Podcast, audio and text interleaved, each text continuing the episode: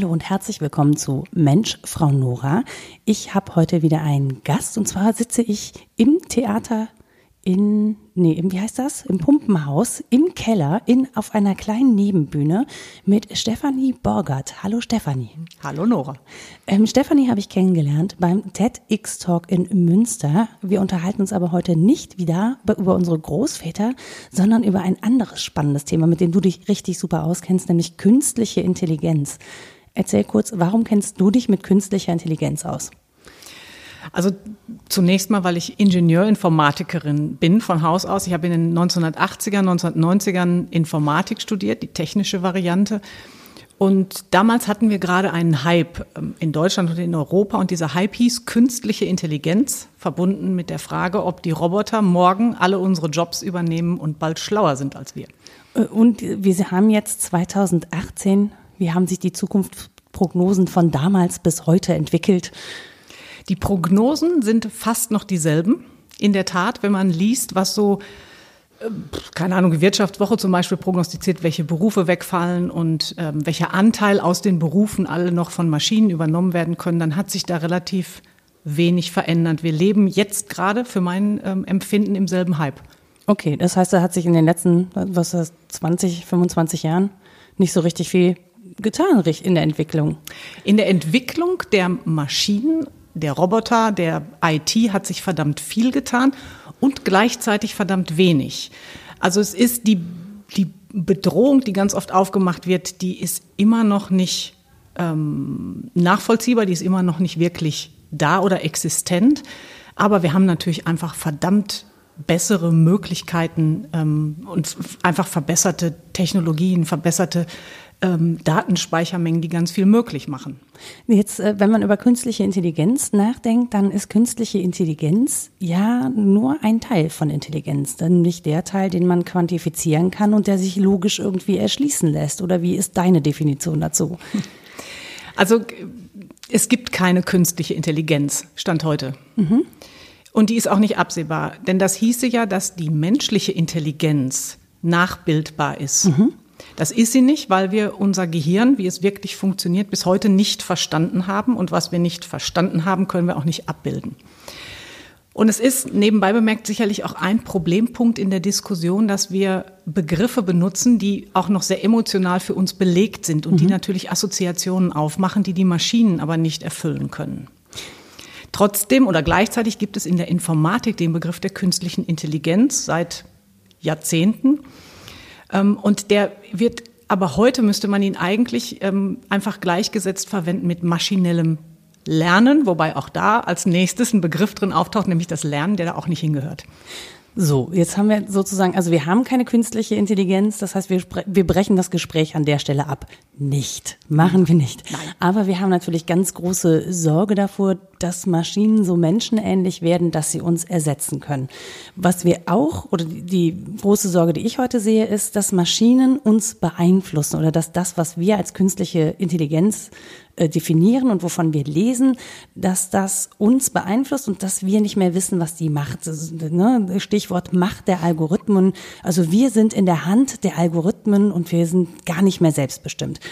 Ich würde gern mal ganz runtergehen und sagen, wenn du jetzt erklären müsstest, was ist ein Algorithmus, wie würdest du das erklären für jemanden, der wirklich gar nicht weiß, was das ist, wovor wir da Angst haben? Mhm. Also wenn ich auf der äh, Bühne stehe, Vorträge dazu halte, was ich ja häufiger tue, nehme ich gerne das Beispiel Zähneputzen.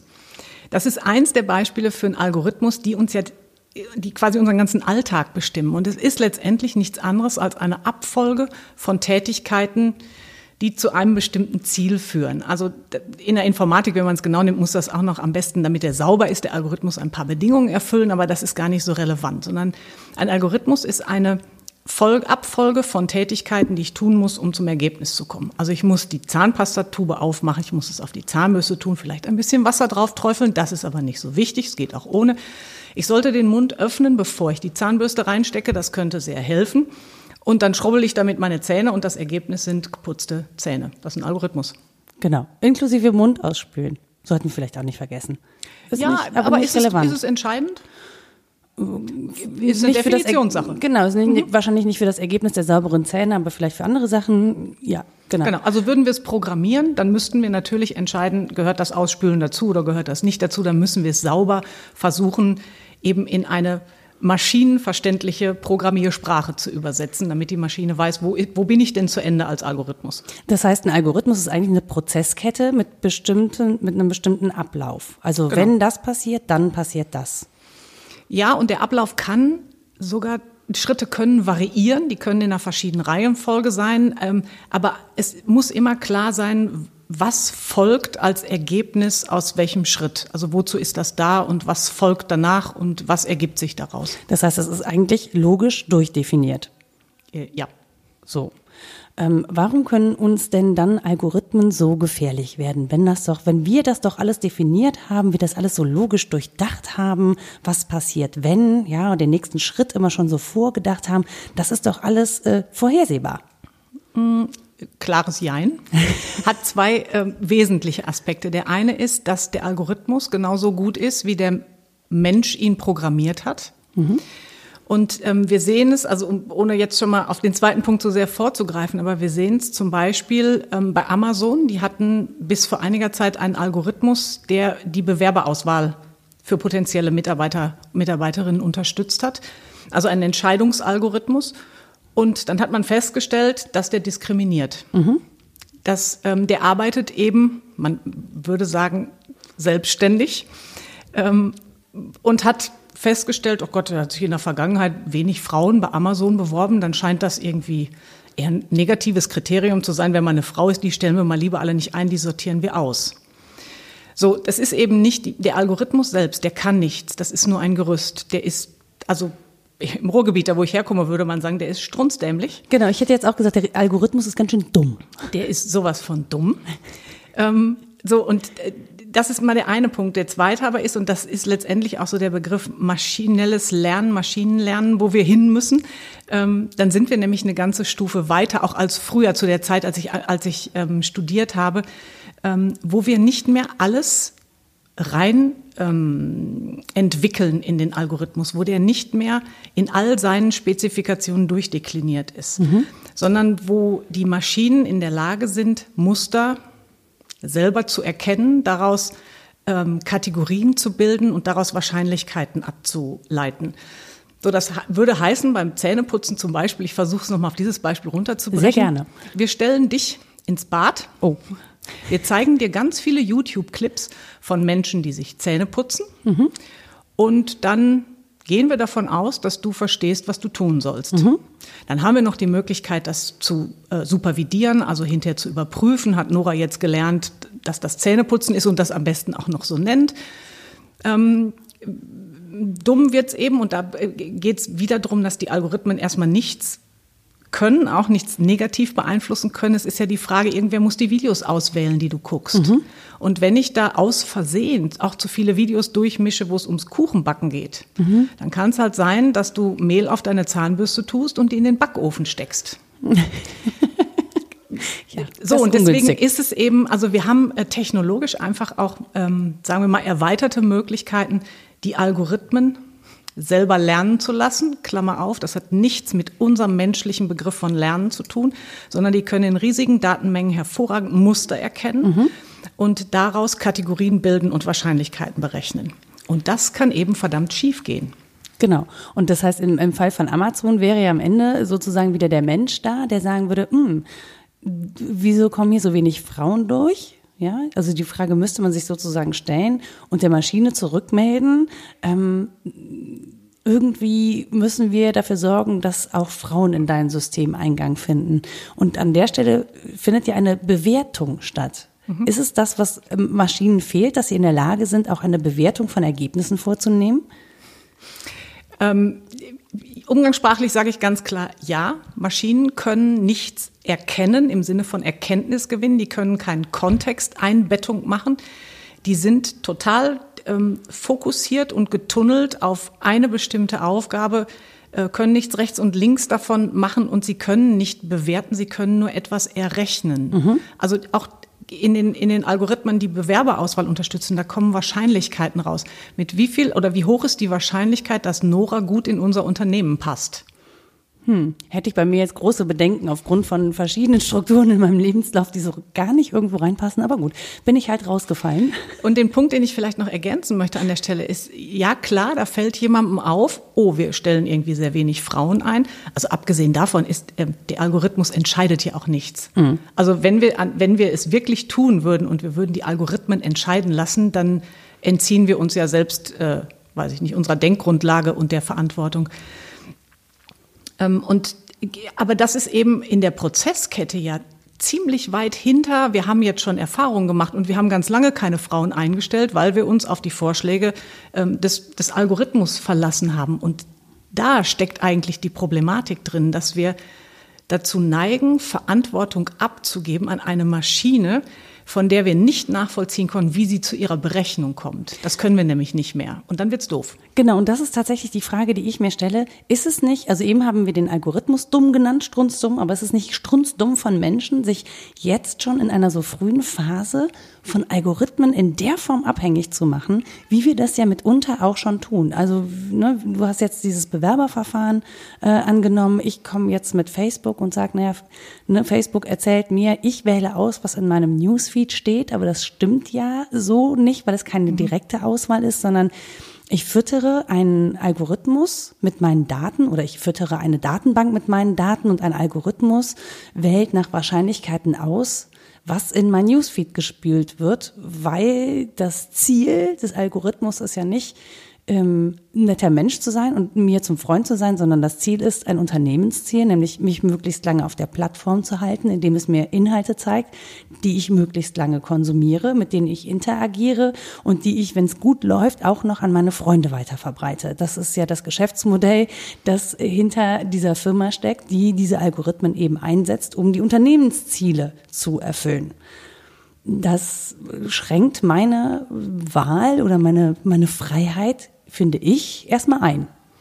Das schränkt deine Freiheit ein und ähm, dieses Ziel ist nicht Ziel des Algorithmus. Also genau. das wäre schon viel zu komplex, das kann ein Algorithmus überhaupt nicht leisten. Das kann kein Unternehmensziel erfüllen wollen, sondern das kann stumpf angesetzt werden auf, ähm, auf Noras Daten und durchzuwühlen, Muster zu finden, was hast du sonst so angeklickt, was könnte dir denn gefallen. Das ist ziemlich stringent und ziemlich eindimensional.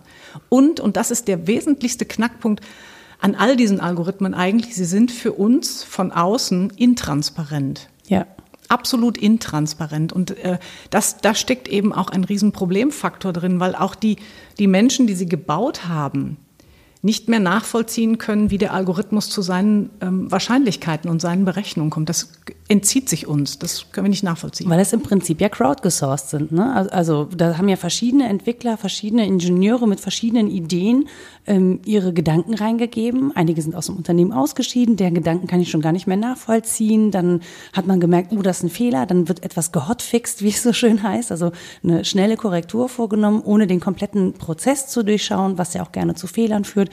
Ähm, das ist ja so eine, so eine, im Prinzip am Ende ein Flickenteppich.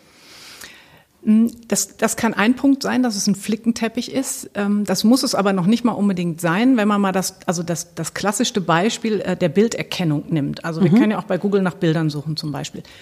Da ist es eben kein Algorithmus mehr, wo, sein, wo der Programmierer sein Wissen darum, wie kann ich Bilder sortieren, explizit machen muss, mhm. sondern das, letztendlich kann man sich vorstellen, wie wir setzen ähm, einen Mustererkenner an, wir geben dem Millionen von Bildern und sagen dem, guck mal, ob du Kategorien finden kannst. Mhm. Und dann entscheidet die Maschine selber, wo finde ich ähm, Ähnlichkeiten, wo finde ich Auffälligkeiten, wo häuft sich was und versucht dann danach Kategorien zu bilden. Also das, das ist eben auch wirklich das unsupervised ähm, maschinelles Lernen, ähm, wo es noch nicht mal mehrere Entwickler oder Programmierer gewesen sein müssen. Da reicht auch einer, aber wir wissen trotzdem nicht genau, wie die Maschine das intern eigentlich macht. Warum wissen wir das nicht? Also hat die Maschine dann da jetzt doch was gelernt? Du hast ja eben immer so gezuckt beim Wort Maschinenlernen, ja. Hm nicht im, also für mich ist Lernen ja ein Erkenntnisgewinn. Mhm. Also ich mache aus Daten eine Information, das passiert in meinem Kopf und ich verstehe Zusammenhänge, Wechselwirkungen, was auch immer. Das können Algorithmen und Maschinen schlichtweg nicht. Was sie aber können, hervorragend können, sind Massendaten verarbeiten. Mhm. Also auf Hunderttausende von Bildern gucken, die in alle ihre Pixel zerlegen und dann gucken, was haben diese ganze Pixelgewusel-Dinger eigentlich irgendwie gemeinsam und dann zu sagen, okay, die kommen in ein Töpfchen, die kommen in ein Töpfchen, weil die sich so ähneln, die kommen ins nächste Töpfchen, weil sie sich so ähneln. Das nennt man maschinelles Lernen. Das hat mhm. aber mit dem Menschenbegriff oder der menschlichen Vorstellung von Lernen für mein Dafürhalten nichts zu tun. Ich würde ja gerne sagen, der Applaus gilt dir, den wir im Hintergrund vielleicht so ein bisschen hören. Aber wir sind im Theater und wir kriegen so ein bisschen äh, Atmosphäre mit. Ich finde das ja ganz sympathisch. Mhm. Wurde auch gerade eben im Hintergrund ein bisschen gesungen. Ähm, wenn, also wenn, wenn wir jetzt diese Töpfchen haben, können wir nachträglich rausfinden, warum eine Maschine die in diese Töpfchen gemacht hat? Oder haben wir gar keine, also ist das für uns eine Blackbox? Ähm, die, äh, grundsätzlich ist es erstmal eine Blackbox. Wir können versuchen, also wir können der Maschine nachträglich beibringen, was sie berücksichtigen muss. Wir können sie quasi umtrainieren. Mhm. Ähm, dazu müssen wir aber letztendlich brauchen wir dafür ein Verständnis für die statistischen Modelle, die verwendet werden. Also das ist ganz viel Aufwand, den wir in die Daten stecken müssen, wo wir selbst verstehen müssen, wie kann der Algorithmus, wie kann die Maschine daraus diese Relationen gebildet haben, um dann Einfluss zu nehmen. Ähm, es gibt, auch da gibt es eben Beispiele, äh, was das bedeutet, wenn man, ähm, jetzt ist es raus, aber wenn man bei Google vor einiger Zeit ähm, nach nach Schimpansen gesucht hat oder mhm. nach Affen gesucht hat, dann kamen auch Bilder von äh, schwarzen Frauen mit in die mhm. Auswahl. Wenn man zum Beispiel nach Chef sucht, kriegt man nur Bilder von Männern angezeigt. Mhm. Ähm, so, und das ist eben der, der Punkt, ähm, weil da die Algorithmen selbstständig Kategorien bilden. Und die, die, haben keinen Anlass, die so zu bilden, wie wir sie bilden mhm. würden. Also gibt denen ganz viele Tierbilder und die sortieren vielleicht nicht in Hund, Katze, Maus, sondern in Schwarz, Rot und Gelb. Mhm. Und dann können wir eben erst gucken, was die Ergebnisse sind, sagen, oh, schade, das passt jetzt nicht so. Und dann gucken, wie wir die Maschine quasi umtrainieren oder wie wir Einfluss nehmen. Das heißt auch, dass Menschen ja anders Muster bilden und Muster erkennen und zusortieren, als Maschinen das erstmal im Angang tun würden. Ähm, ganz oft sogar, weil wir Menschen, und das wird uns immer von den Maschinen unterscheiden, ähm, den Kontext berücksichtigen.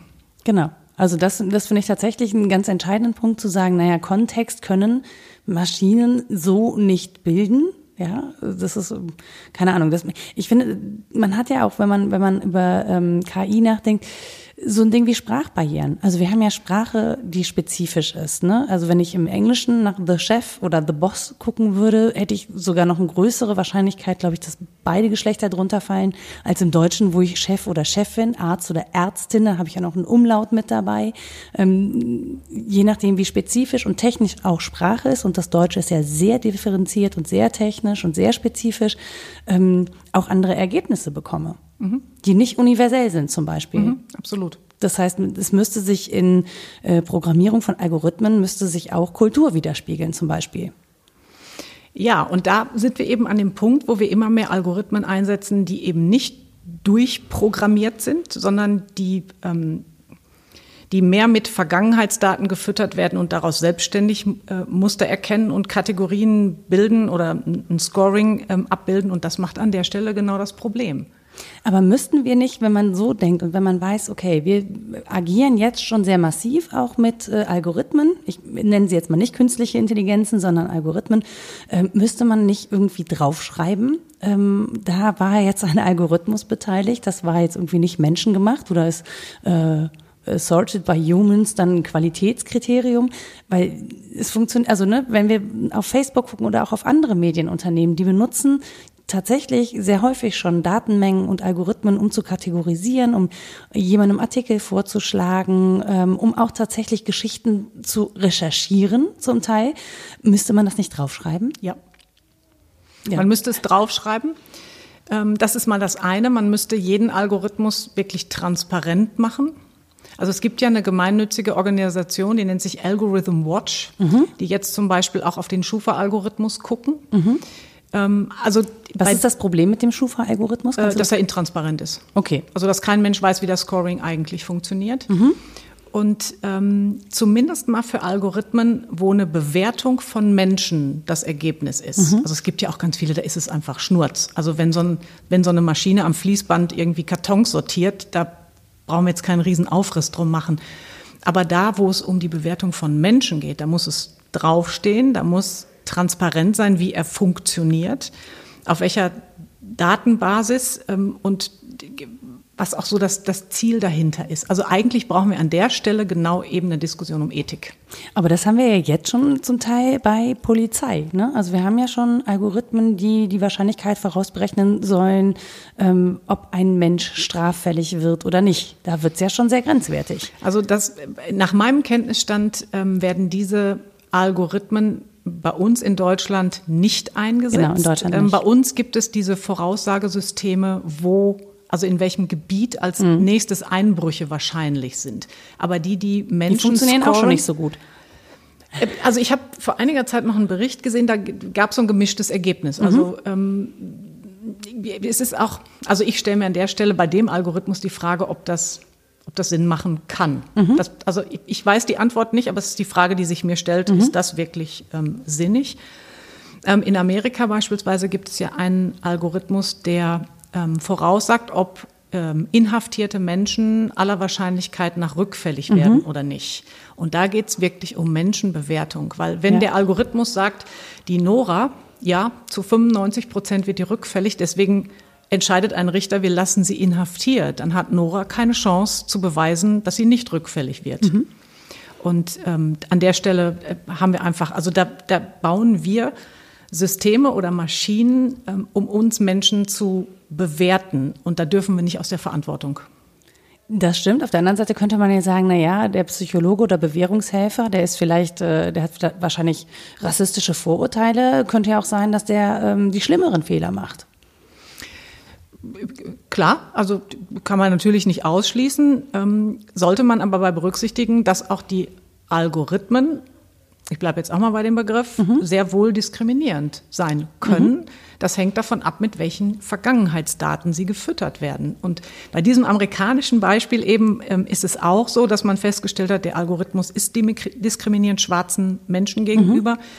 ähm, weil über die einfach extrem wenig Datensätze vorhanden waren im Vergleich zu weißen Menschen. Und ähm, dann kann es sein, dass der Algorithmus daraus lernt, Mhm. Bei den wenigen Schwarzen gab es vielleicht dann irgendwie so ein paar, die eben doch rückfällig geworden sind. Dann rechnet der für die eine höhere Wahrscheinlichkeit und zack, dann diskriminiert er.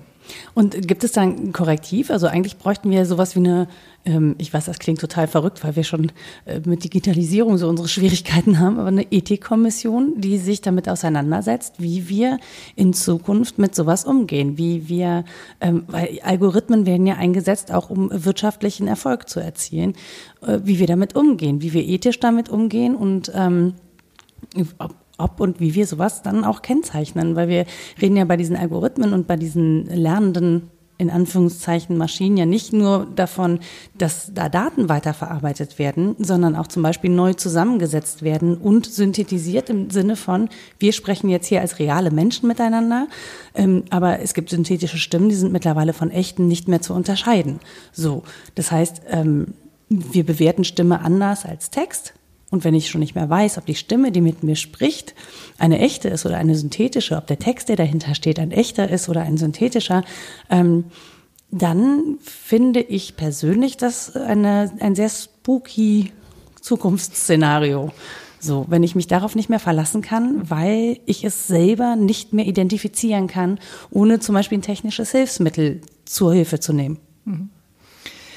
Also ich, ich sehe da auch so einige spooky Zukunftsszenarien und die Frage nach einer Kommission, nach einer Ethikkommission. Also es, es gibt ja eine Kommission, die den ähm, Bundestag berät ähm, und die auch Ausarbeitungen macht eben genau zu der Fragestellung. Ähm, ich, die, die ist aber nicht trivial, die Fragestellung, weil wir müssten dann ja schon mal klären, äh, welcher Ethikansatz soll es denn sein? Mhm. Wer kann denn derjenige, diejenige sein, die Ethik ähm, überstülpt und sagt, mhm. an den Stellen wir müssen in so viele Prozesse gucken, die beteiligt sind. Also auch so viele, letztendlich auch die Berufe der Informatiker, also der Programmierer zum mhm. Beispiel. Ähm, erweitern. Also wenn ich das jetzt, wenn ich jetzt auch mal äh, meine Berufskollegen mögen es mir verzeihen, so ein bisschen plakativ sage, also eigentlich studiert man Informatik, wenn man ein Nerd ist. Mhm. Ähm, und die Nerds, die haben es nicht unbedingt so mit Menschen. Mhm. Die wollen technisch Mögliches mhm. machen und also die wollen einfach geile IT bauen. Mhm. Ähm, die müssen aber einen Aufmerksamkeitsmechanismus erlernen, genau auf, auf die Punkte zu achten, wo taucht hier eine ethische Fragestellung auf. Mhm. Also wo verlässt das auch meinen, ich entwickle hier was Hübsches Bereich und das hat zum Beispiel auch echte gesellschaftliche Auswirkungen. Mhm. Wo muss ich die Hand heben und sagen, hier muss das ein anderer Kreis diskutieren und entscheiden, wie wir damit verfahren und wie wir weitermachen. Und diese Diskussion ist eben unglaublich komplex, mhm. ähm, muss aber jetzt mal ganz dringend in der Gesellschaft geführt werden. Ich, ich sage es ungern, aber ich finde auch dafür ist ja Facebook ein sehr gutes Beispiel. Ne? Das ist ja, also wenn man das äh, so rein aus programmiertechnischer Sicht sieht, ist das ja ein wirklich ein, ein Riesenerfolg, ein ähm, sehr aufwendig programmiertes System, das sehr schnell, sehr stark gewachsen ist, sehr viele Menschen beeinflusst hat, dass ich aber jetzt die Frage stellen muss, was sind wir eigentlich? Weil dass äh, solche sozialen Netzwerke Einfluss auf das Leben der Menschen nehmen, glaube ich, das können wir nicht mehr wegdiskutieren. Also genau. wir können nicht mehr sagen so, naja, äh, das ist ja nur Facebook oder das sind ja nicht meine echten Freunde, sondern ich glaube, da ist ähm, die digitale Welt mit der realen Welt schon sehr, sehr verschmolzen.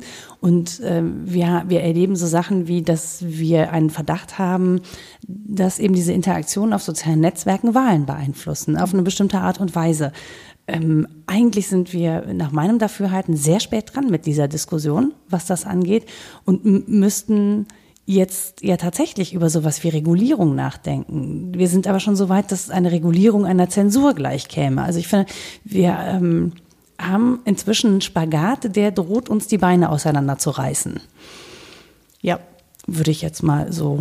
Also als jemand, der nicht wirklich in die Algorithmen reingucken kann. Ja, ne? ich, also ich, äh, da stimme ich absolut zu. Wir sind verdammt spät dran. Deswegen wird es jetzt mal eiligst Zeit, diese Diskussion ähm, anzustoßen und sie zu führen. Irgendwie brauchen wir eben sehr lange, um selber auch die Wechselwirkung und die möglichen Konsequenzen zu durchdenken. Was kann denn ein Facebook erstmal nur als so ein Tool für uns gesellschaftlich bedeuten. Mhm. Ähm, wir neigen, und das ist sicherlich auch einfach eine, eine, menschliche Tendenz, wir neigen eben dazu zu sagen, hier gibt es ein Feature, hier gibt es ein Facebook, das eröffnet uns ein paar Möglichkeiten. Punkt, toll. Also mhm. dann, da denken wir eben auch sehr linear, ohne vielleicht gleich mal zu, über, zu überlegen, was kann denn das in einer Fortführung, in einer Konsequenz eigentlich bedeuten. Und ähm, ich finde, wir sind genau eben jetzt an dem Punkt, wo wo so deutlich wird, dass mit all dem, was sich auch unter dem Stichwort KI so subsumieren lässt, mhm. wir auch den Menschen trivialisieren im höchsten Maße. Mhm.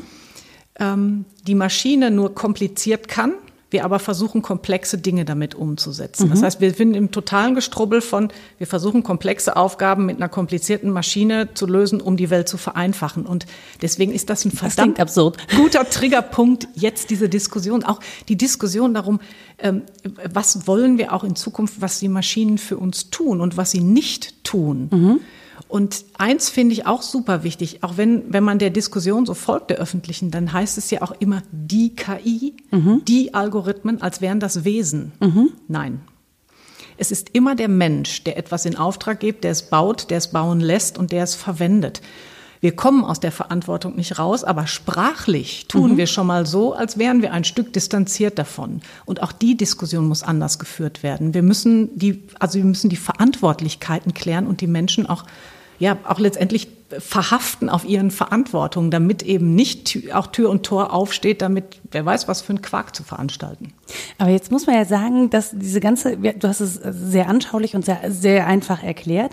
Jetzt muss man sagen, ist es nicht allen Menschen gegeben, sich damit auseinanderzusetzen. Ja? Das heißt, wenn ich darüber diskutieren möchte, muss ich mich mit Algorithmen auseinandersetzen. Ich muss die Fähigkeit haben zu begreifen, was da passiert.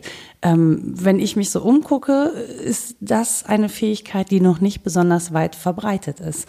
Dann kommen wir in so eine, in so eine Nummer, wo sozusagen ein elitärer Kreis derer, die verstehen, was Algorithmen sind und wie die Auswirkungen sind, darüber entscheidet, ähm, was sozusagen eine Masse von Menschen betrifft.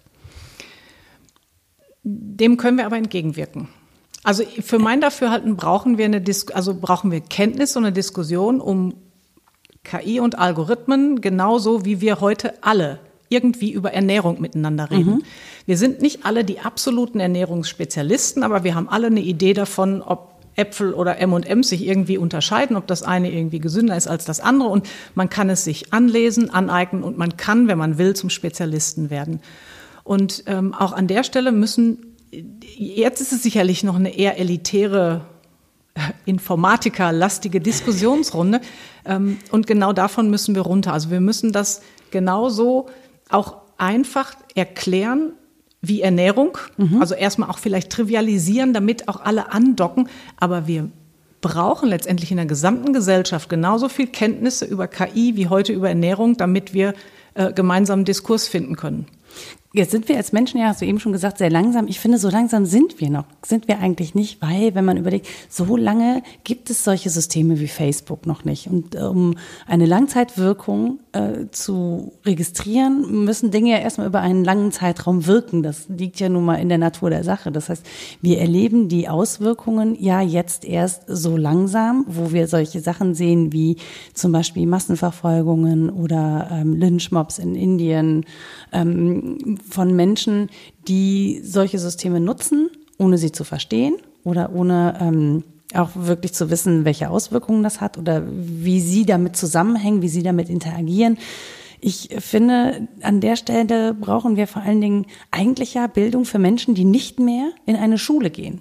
Also die gar nicht mehr so zugänglich sind vielleicht für, für Bildung und Aufklärung. Mhm. Weil das betrifft ja vor allen Dingen Menschen, die jetzt erwachsen sind oder zum Beispiel Eltern sind äh, oder schon darüber hinaus. Ähm, wie will man diese Welt so transportieren für die Menschen, die vielleicht gar nicht so stark damit in Kontakt sind? Weil es ist ja schon so, dass sich die Gesellschaft ein bisschen aufspaltet in die, die sehr stark mit Technik interagieren und die, die so, so eher so gar nicht damit interagieren. Und ich glaube, dass da eventuell ein, hm, ich nenne es mal ein Kategorienfehler vorliegt.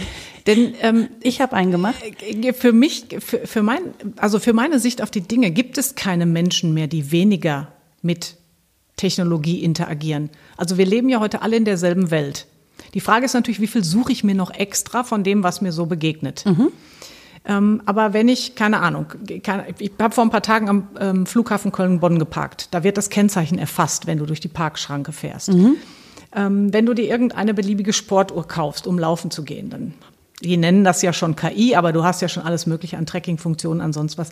Es ist eigentlich in der Welt, in der wir agieren, kommen wir an der Technologie ja gar nicht mehr vorbei, genauso mhm. wie an der Ernährung. Mhm. Also wir gehen ja auch immer am Gemüsestand vorbei in den Daten, Supermärkten. Also wir müssen uns klar machen, Datenerfassung ist bereits Alltag und äh, Datenverknüpfung mit unserer Person, ob wir ein technisches Gerät haben oder nicht, ist Alltag. Ja. Allein schon dadurch, dass unsere Daten für den Personalausweis zum Beispiel festgehalten werden und damit Sachen verknüpft werden können. Ja, und dass die Werbepost, die in deinem Postkasten liegt, niemals ein Zufall ist, sondern die Auswertung und eine Berechnung, mit welcher Wahrscheinlichkeit du vielleicht als nächstes deine Krankenversicherung wechseln möchtest, weil du jetzt Geburtstag bla bla bla.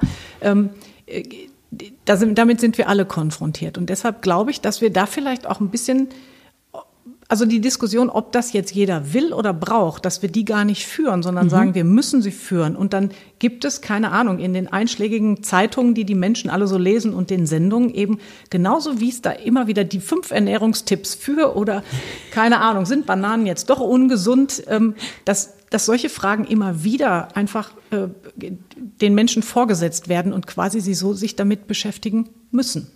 Tatsächlich muss man ja auch sagen, dass deine Daten ja auch dann erfasst werden, wenn du es gar nicht möchtest. Ähm, zum Beispiel über Telefonnummern und Adressbücher. Ja, wer WhatsApp benutzt, der hat automatisch oder gibt automatisch auch Daten weiter von mhm. Menschen, die eben nicht WhatsApp benutzen, weil diese Adressbücher miteinander verknüpft sind.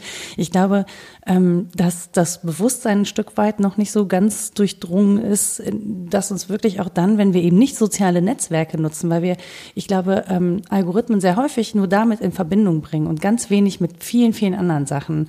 Ähm, dass man glaubt, man ist nur dann betroffen, wenn man so ein soziales Netzwerk benutzt und wenn man das nicht benutzt, dann ist man von Algorithmen nicht betroffen. So, und dann haben die keinen Einfluss auf mich und dann kann ich mich diesem Einfluss entziehen. Mhm. Das halte ich persönlich für einen Trugschluss.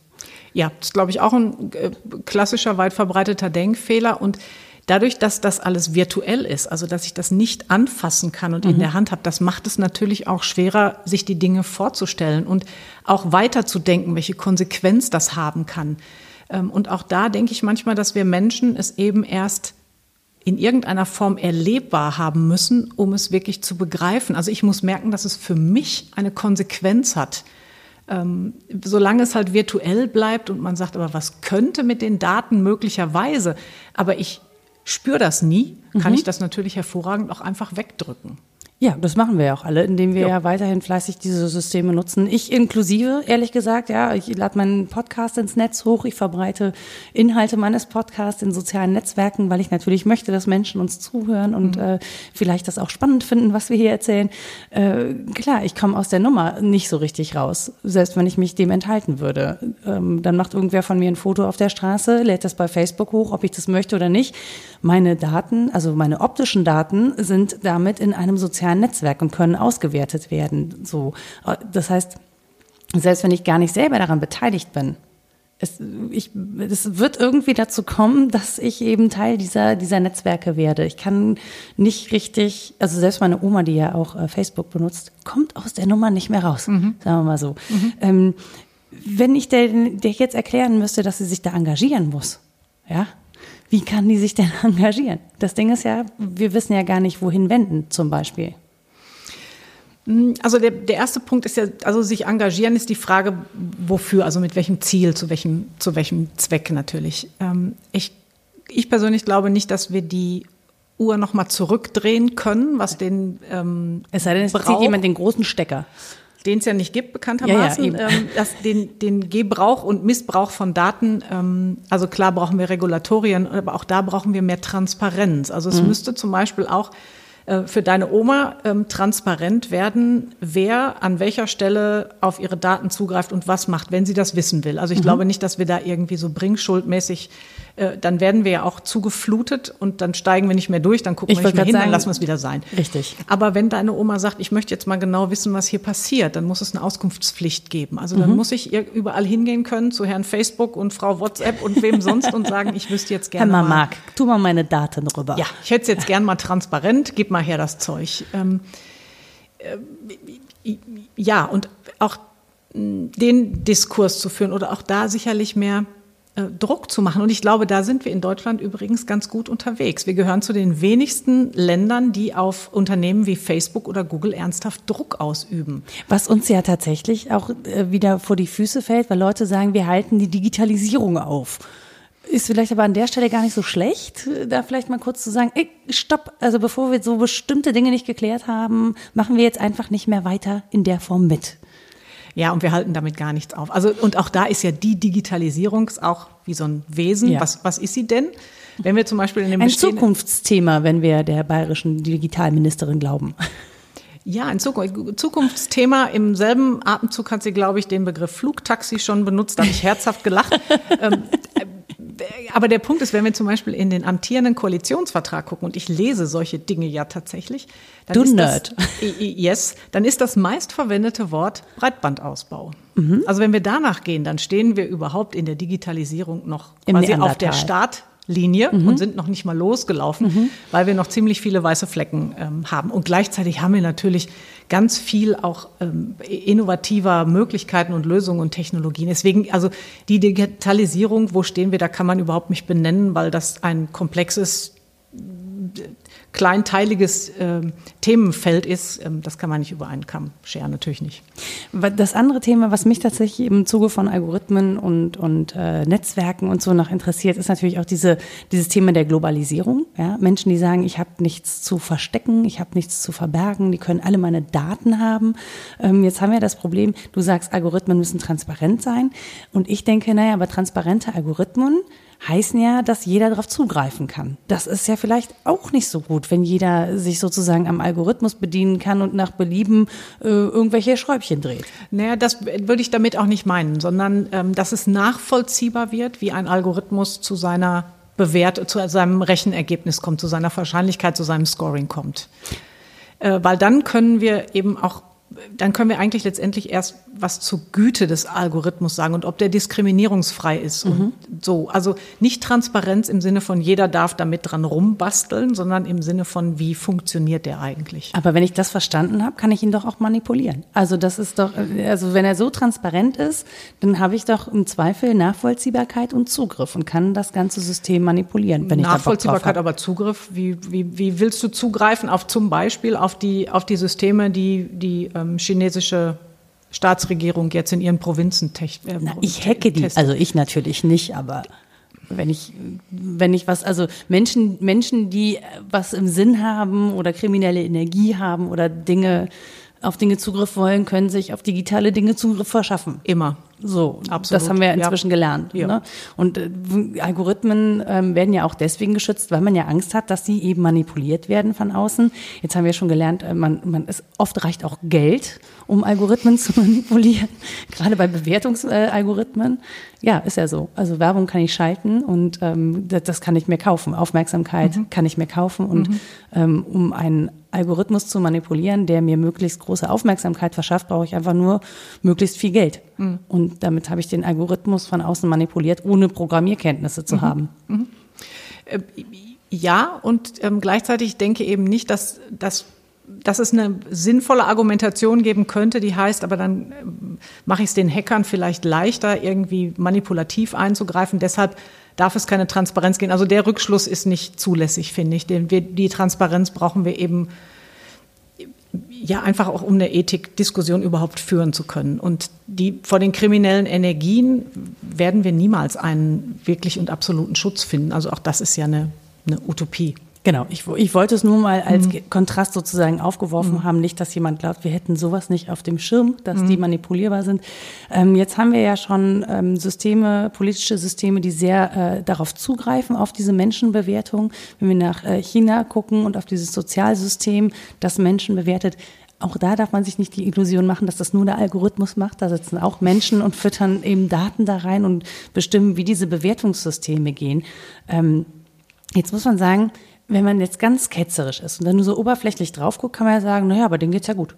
Ja, ist, ist ja vielleicht super, dass die sowas haben. Denen geht's gut, die benehmen sich alle ordentlich. Ist das super. Mhm. Können wir doch hier auch machen. Ja, also kann, kann man sagen, wäre natürlich die Frage, was heißt, denen geht es gut. Und in der Tat ist es ja, glaube ich, so, dass die in den chinesischen Provinzen, in denen das schon sehr eingesetzt wird, die Menschen wirklich zufrieden sind damit. Das ist das mit auch eigentlich Erschreckende daran. Mhm. Und auch da finde ich vielleicht, also vielleicht, wenn, wenn wir den Gedanken mal aufnehmen und sagen, also wir, wir, wir werden alle gefilmt, wenn wir über Rot über die Straße gehen und dann wird so ein hübsches Plakat aufgemacht, also digital natürlich, da mhm. ist dann dein Konterfei drauf, da steht dann Nora Hespers heute mal wieder in Köln irgendwas bei Rot über die Straße gegangen. Du kriegst noch einen Strafzettel zugestellt, dann könnte man ja sagen, okay, das sorgt für Gruppendruck und das sorgt für ähm, dich zu disziplinieren und du lernst auf die Art und Weise, dich den Verkehrsregeln wie eine kleine Maschine anzupassen. So, ja. das wäre ja der Blick drauf, auf den Moment, auf dieses eine Moment zu sagen, vielleicht lernt die Nora dann endlich mal nur bei Grün zu gehen. Ich finde die Frage viel wichtiger, was aus diesen Systemideen noch für Ideen entstehen können. Mhm. Also was nämlich gesellschaftlich daraus folgt, und in China kann man es ja schon sehen, das ist eben nicht nur Strafzettel für dieses über Rot über die Ampel, sondern alle deine äh, Auffälligkeiten werden ja ähm, gespeichert und es wird ein Scoring erstellt. Mhm. Also es wird eine Kategorisierung erstellt ähm, in irgendwie ganz besonders großartig bis zu ja, so eine Hespers-Kategorie. Ne? Ja, da ist nichts ja. mit anzufangen gesellschaftlich.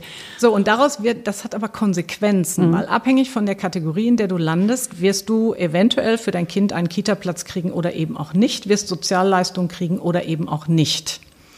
So, das heißt, wir bewerten die Menschen und ziehen aber auch wirklich Konsequenzen daraus, an welchen Dingen sie teilnehmen dürfen, welche Leistungen sie bekommen und welche nicht. Aber das können ja positive Konsequenzen sein. Also wenn ich mich ständig ganz toll benehme, dann kriege ich den besten Kita-Platz für mein Kind. Ich darf immer erste Klasse reisen. Ähm, das, ist, das ist doch für mich total von Vorteil. Genau. Und dann leben wir eben in einer drei oder wie auch immer wie vielen Klassengesellschaft. Genau. Und von den Leuten, die sich an was halten wollen und die Leute, die es nicht können, nicht wollen, nicht dürfen oder was auch immer. Das erstickt, also mindestens mal, das erstickt jede Form von Diskurs, das erstickt jede Form von Auseinandersetzung über die Gesellschaft, in der wir gerade leben. Das erstickt jede Form von Kreativität, in welcher Zukunft wir leben wollen. Also das, das gewöhnt uns definitiv auf Dauer das Denken vollständig ab. Und für mich ist das eine Welt, in der ich nicht leben möchte. Die andere Welt macht aber auch sehr viele Probleme. Wir haben sehr viele Konflikte, wir geben sehr viel, also ich spiele jetzt mal den, mhm. ne, mhm. den Teufelsanwalt, mhm. wer ist das? Genau, Advocatus Diaboli. Ähm, äh, wir könnten diese Energie wunderbar nutzen, um friedlich miteinander zu leben, um uns alle lieb zu haben, äh, anstatt ständig äh, miteinander zu diskutieren, wie wir leben wollen und ob wir ein oder fünfmal bei Rot drüber gehen oder ob wir nachts nicht lieber bei Rot gehen können, weil da kommt eh kein Auto und es passiert auch viel weniger. Ähm, das könnten wir uns alles sparen. Ist alles festgelegt, wir haben feste Regeln, können wir uns dran halten. Das wäre doch total einfach für alle. Wenn es wenn es wirklich genau so auf dem Punkt funktionieren würde, könnte man das Argument, das ist total einfach, ja sogar noch gelten lassen. Aber es funktioniert ja noch nicht mhm. mal. Weil natürlich gibt es Fehler, es gibt Ausnahmen, es gibt, ähm, also daraus entstehen ja auch jede Menge Konflikte. Also wenn ich an Frau Dong denke, ich weiß nicht, ob der Name so gesprochen wird, Frau Dong leitet irgendeinen Konzern in einer der Provinzen in China, in denen ähm, dieses Rot über die Ampel gehen eben geahndet wird und die ist mit ihrem Konterfei auf diese Digitalleinwand gesetzt worden und hat auch einen Strafzettel gekriegt. Die war aber gar nicht in der Gegend an dem Tag. Aber ihr Gesicht war ähm, im Rahmen einer Werbemaßnahme auf einem Bus angebracht und der Bus ist natürlich, als die Fußgänger stehen mussten, über die Ampel gefahren. So, und das ist ja jetzt nur eine Kleinigkeit und ich mhm. finde auch eine sehr unterhaltsame ähm, äh, Panne, die da passiert. Ähm, aber das, das, das System wäre, ist eben auch nicht wasserdicht. Mhm. Also von allem Menschlichen mal ganz abgesehen. Aber es ist einfach nicht wasserdicht, es ist nicht fehlerfrei. Es würde eher dafür sorgen, dass wir anfangen, uns gegenseitig zu denunzieren. Mhm. Weil ich weiß nicht, warum das bei dir nicht gefilmt wurde, aber ich habe doch genau gesehen, dass mhm. du mehr als ich über die rote Ampel und ich glaube, dass, also ich, ich kann da einfach nichts Tolles dran finden, egal wie ich es wende. Ich kann da auch tatsächlich nichts Tolles dran mhm. finden, aber ich ne, wollte einmal dieses, mhm. dieses Gedankenspiel, weil wenn wir uns das mal angucken, bis Menschen wirklich Regeln befolgen und so geschult sind, dass sie auch äh, gut darin sind, Regeln zu befolgen, dauert es ein bisschen. Wenn man sich Kinder anguckt, äh, weiß man, ähm, das macht, würde, glaube ich, einen riesigen Druck gerade auf, auf Kinder erzeugen, wenn die sich von vornherein schon an alle Erwachsenenregeln halten müssten, die sie im Zweifel ja gar nicht, das sind ja auch kleine lernende Systeme, die durch die Gegend laufen, die müssen Regeln erst lernen. Das heißt, ähm, das ist ein Riesendruck, auch für Eltern, auch für Kinder und auch fürs Menschwerden. Und ich weiß gar nicht, ob man unter so einem Druck Mensch werden kann oder ob man dann nicht tatsächlich so maschinisiert wird im Sinne von, das äh, nimmt ja ja auch Emotionen zum Beispiel. Ich denke, das kann man sogar gerade in China ähm, so bei den Auswirkungen der Ein-Kind-Politik ähm, ganz gut sehen. Wenn man ähm, jetzt mal, also ich äh, formuliere das jetzt sehr pauschal, mhm.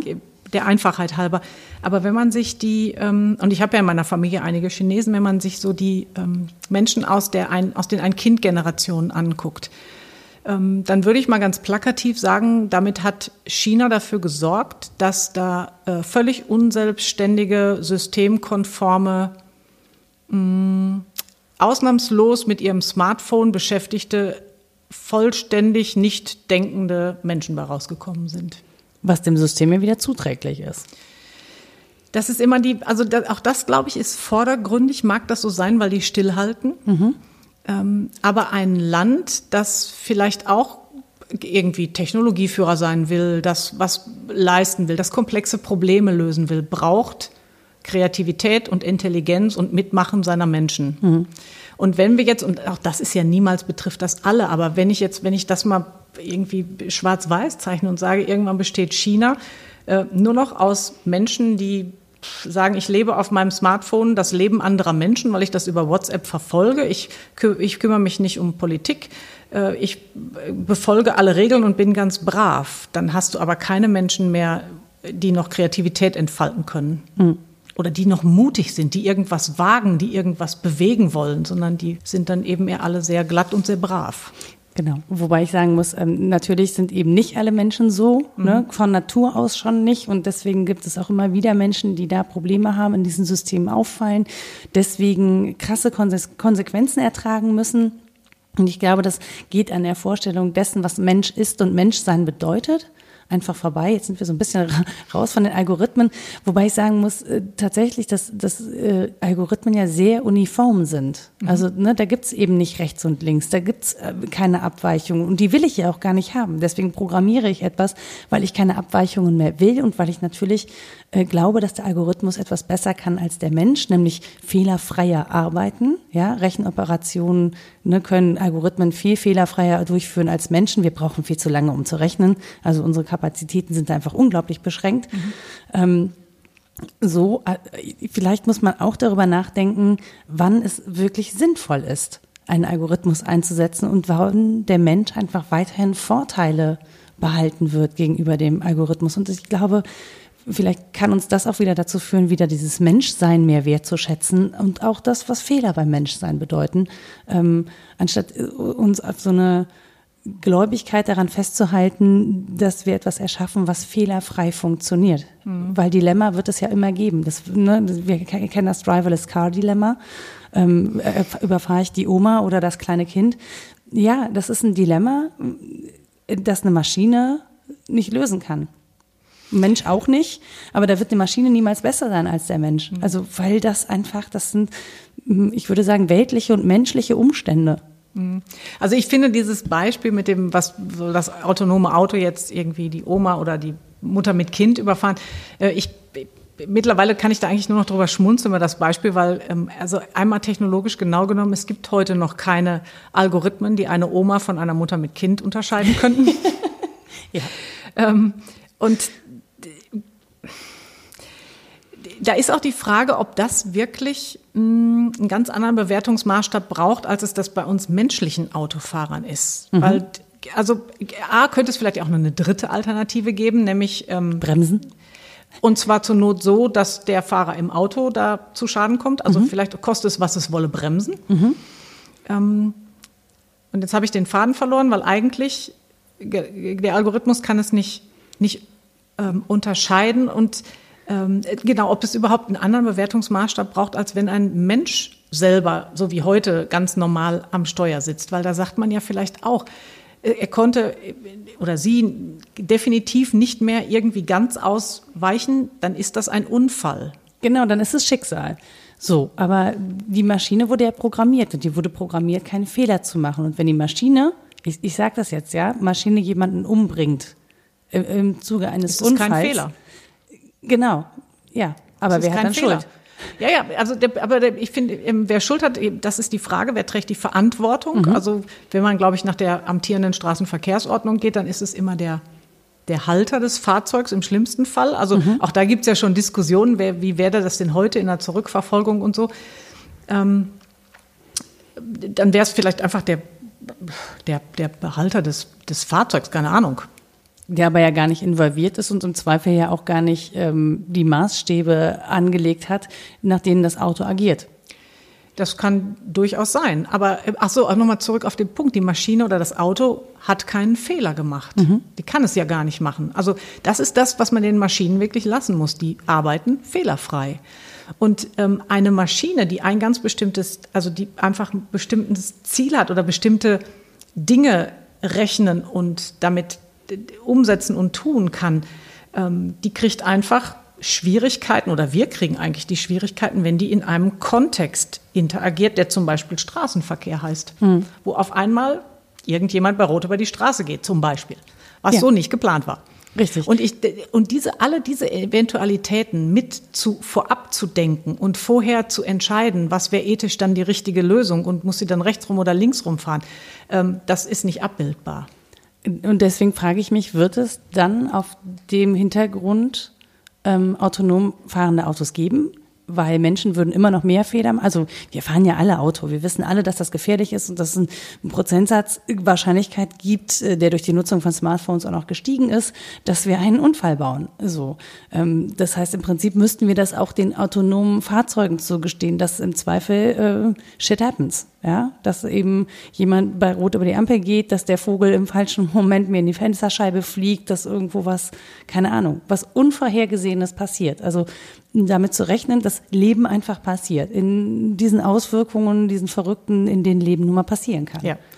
Also wir können die Verantwortung schlichtweg nicht an die Algorithmen abgeben. Wir können aber auch nicht von den Algorithmen verlangen, dass die das perfektionieren, was ja auch bei uns nicht perfekt funktioniert. Mhm.